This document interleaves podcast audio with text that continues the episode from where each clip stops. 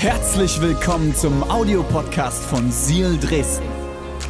Wenn du Fragen hast oder den Podcast finanziell unterstützen möchtest, dann findest du uns auf sealchurch.de.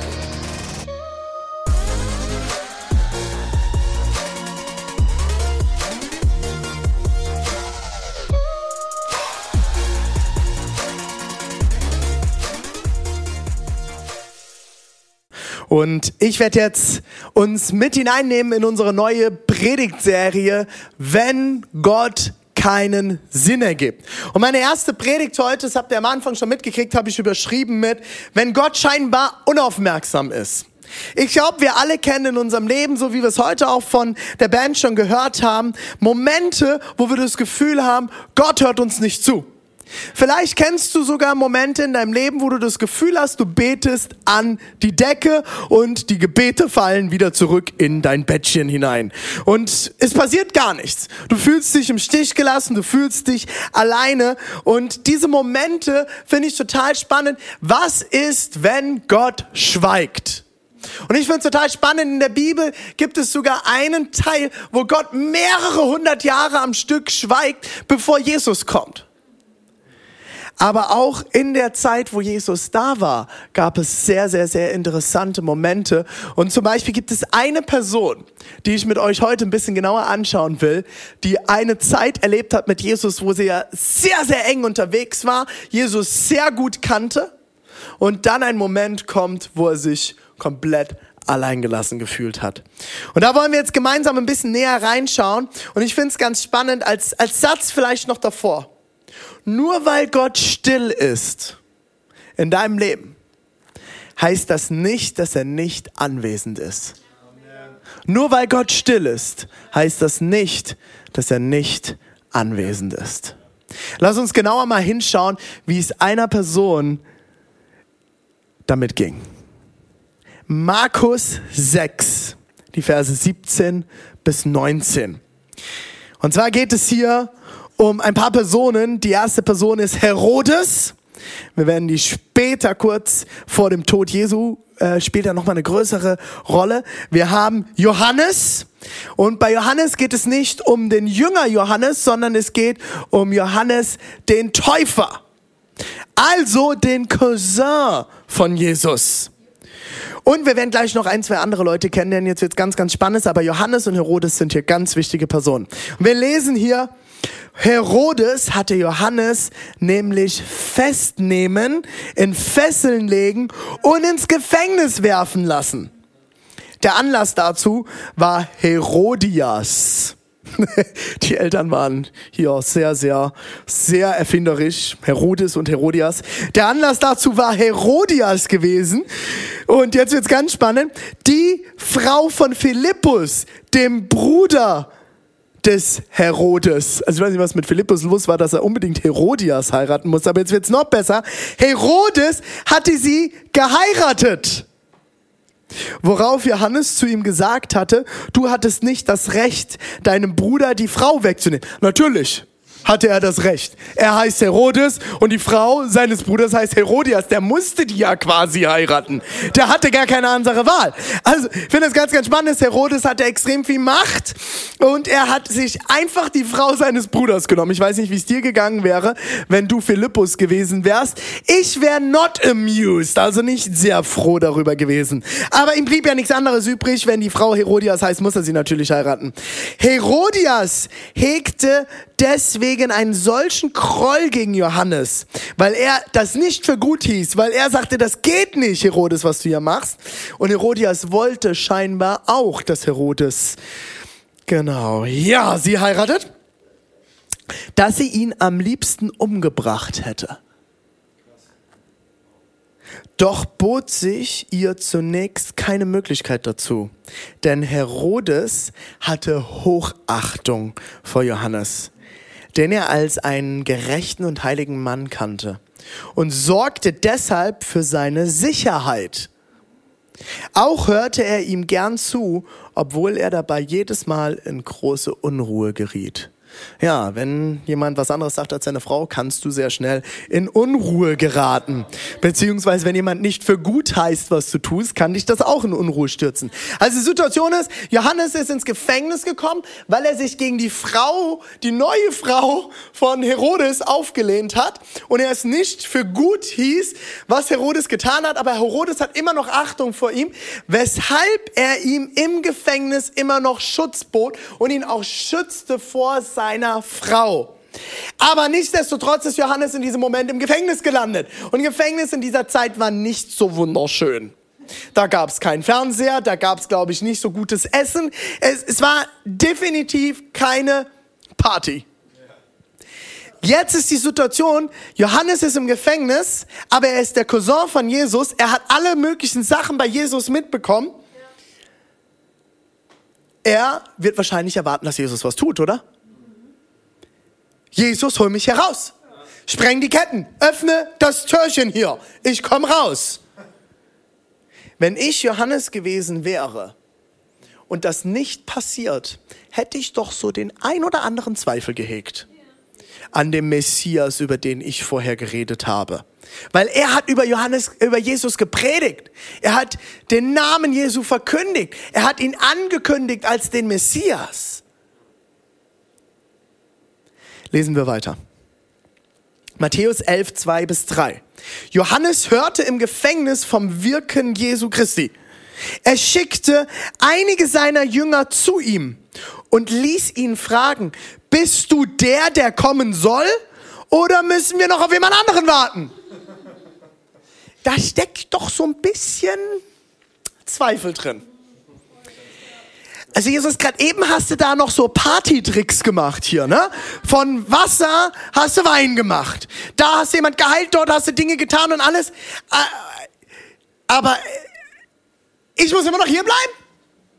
Bist du wirklich der, von dem wir reden, oder muss ich noch auf jemand anderen warten hier? Kommt da noch jemand? Kommt da noch was, Jesus? Hast du hier noch was vor? Nur mal so als Erinnerung, ich bin im Gefängnis. Hast du es gerafft, Jesus? Ich bin im Gefängnis, tust du hier noch was?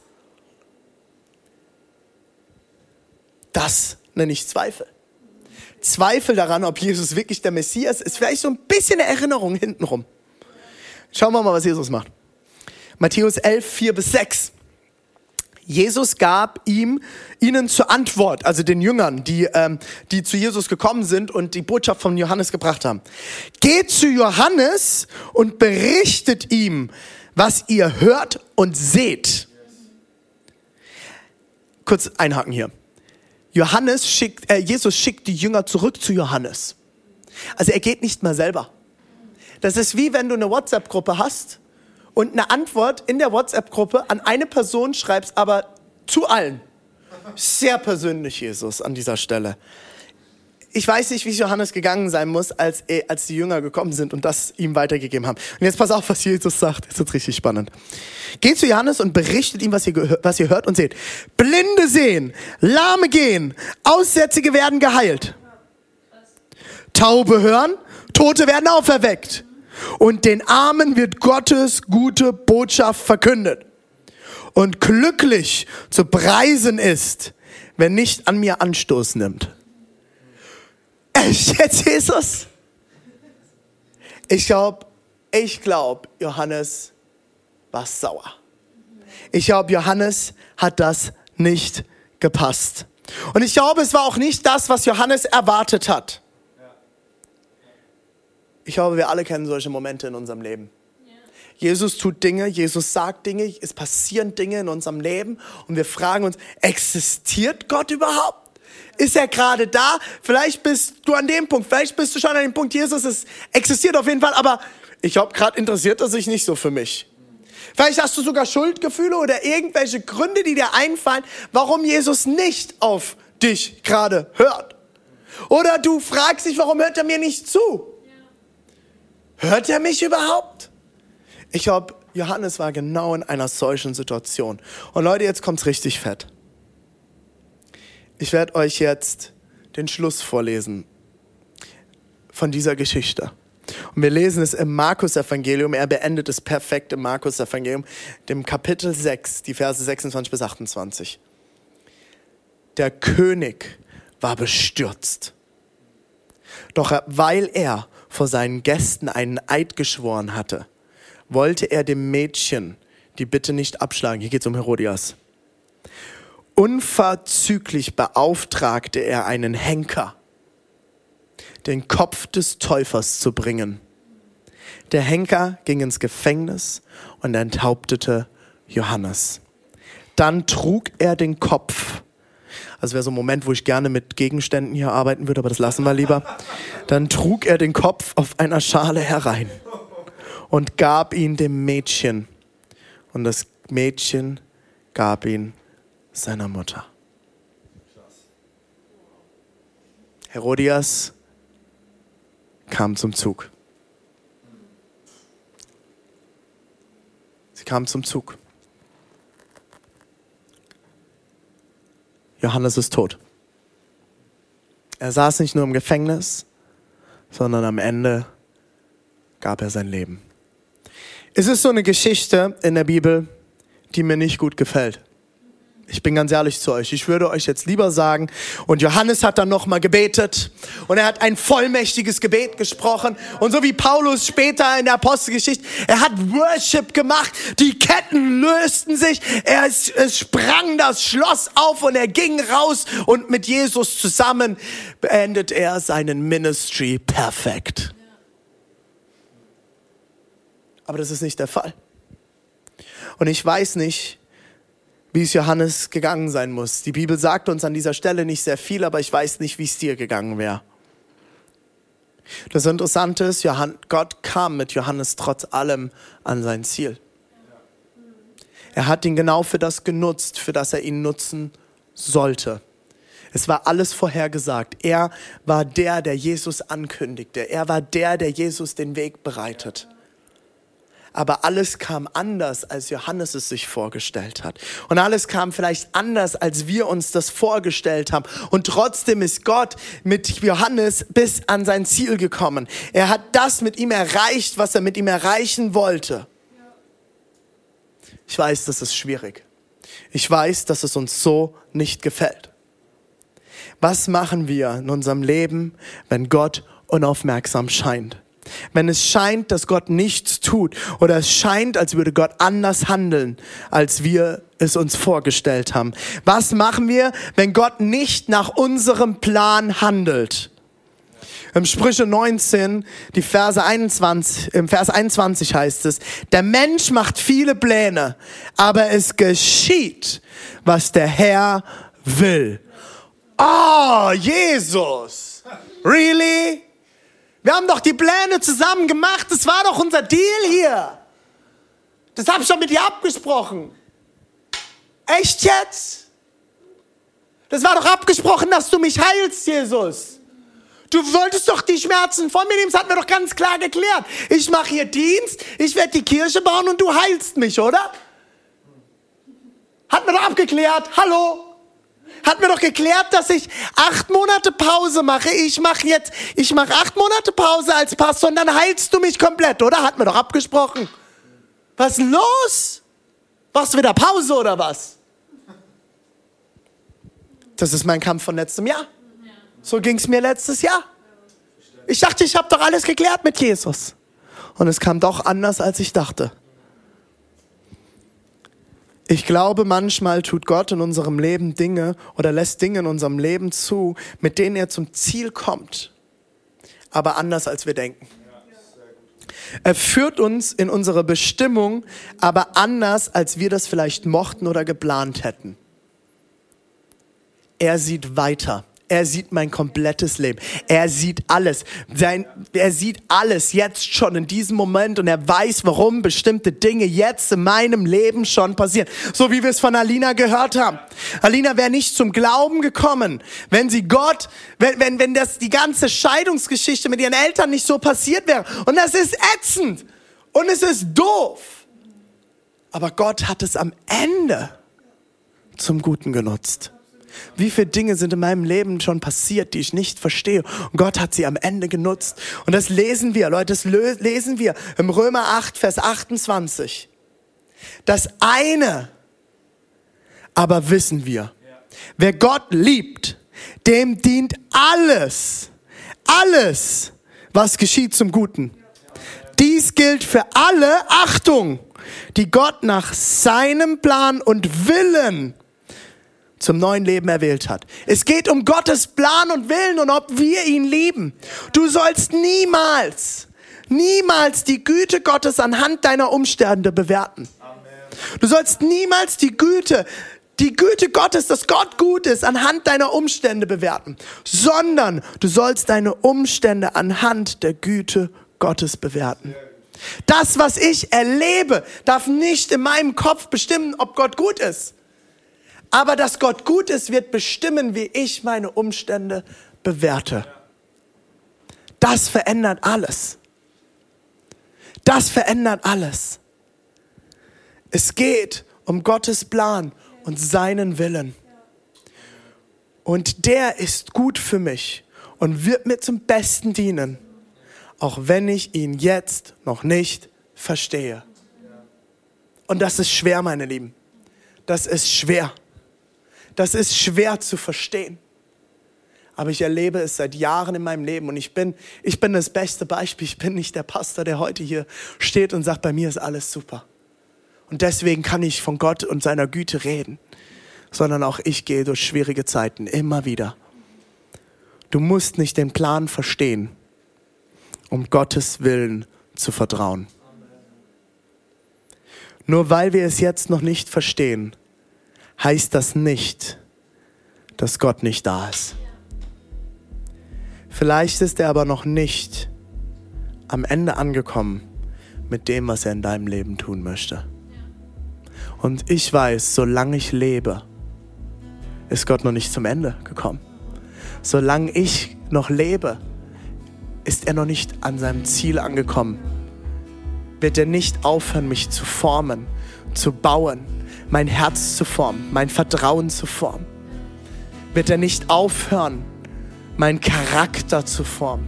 Und sind wir doch mal ehrlich, die schwierigen Dinge, Situationen in unserem Leben formen unseren Charakter, oder? Was kannst du damit jetzt tun? Ich will schließen mit diesen vier Punkten. Als allererstes, wenn du in so einer Zeit steckst, werde dir bewusst, was dein Plan ist und gib ihn an Gott ab. Gib Gott deinen Plan. Gib ihn ab und vertraue, dass er einen besseren Plan hat. Gib ihn in, dein, in seine Hand, was du dachtest, was jetzt dran ist. Zweitens, such dir eine Gruppe von Leuten, mit denen du beten kannst. Wir blenden jetzt an dieser Stelle den Group Finder hier unten ein. Ich lade dich ein, wer Teil von einer Gruppe von Menschen, die mit dir beten, denen du die Dinge anvertrauen kannst und mit denen du Schritte gehen kannst. Teile es. Bete mit anderen. So wie Thomas es heute erzählt hat. Thomas hat uns damals auch gesagt, hey, betet mit uns für die Wohnung. Wir sind gerade verzweifelt. Das dritte, sei ehrlich zu Gott. Ich habe das in den letzten Wochen schon mal gesagt. Sei ehrlich zu Gott. Gib ihm deine Sorgen und auch deinen Ärger. Und du siehst das in so vielen Psalmen. Sie klagen. David klagt Gott an. Wo bist du, Gott? Du hast mich alleine gelassen. Selbst Jesus am Kreuz schreit es raus. Mein Vater, warum hast du mich verlassen? Und dann kommt Punkt 4, was am Ende dieser Klagepsalme immer passiert ist. Mach dir immer wieder bewusst, Gott ist gut. Die Psalmisten kommen immer wieder am Ende zu dem Punkt, Gott ist gut. Ich halte an ihm fest. Er hat alles für mich bereit. Er ist dein Vater. Und der Vater gibt den Kindern keine Steine, wenn sie nach Brot verlangen. Ja, manchmal ist es ein Weg, um zu dem Brot zu kommen. Aber er trägt dich. Er hält dich. Er ist dein Vater. Er hat dich geschaffen. Er kennt dich. Er hat doch alles für dich bereit. Er weiß, wie viel du ertragen kannst. Er kennt dich. Lass nicht deine Umstände die Güte Gottes bewerten, sondern lass deine Umstände anhand, äh, du sollst deine Umstände anhand der Güte Gottes bewerten. Bewerte deine Umstände anhand der Güte Gottes. Wenn du weißt, dass Gott gut ist, wird es verändern, wie du denkst. Und das wird verändern, wie du handelst. Werde dir bewusst, was dein Plan ist und gib ihn an Gott ab. Such dir eine Gruppe von Leuten, mit denen du beten kannst. Sei ehrlich zu Gott. Gib ihm deine Sorgen und deinen Ärger ab. Mach dir immer wieder bewusst, Gott ist gut. Wir wollen jetzt gemeinsam singen. Und das Lied beginnt damit, sei still. Werd still, komm an, hör zu, hör auf Gott. Und das ist jetzt mein Gebet für dich so wie wir es vorhin schon mal in der Worship-Zeit gebetet haben, dass du Gott jetzt hörst. Hör hin, werd still, bring ihm dein Herz.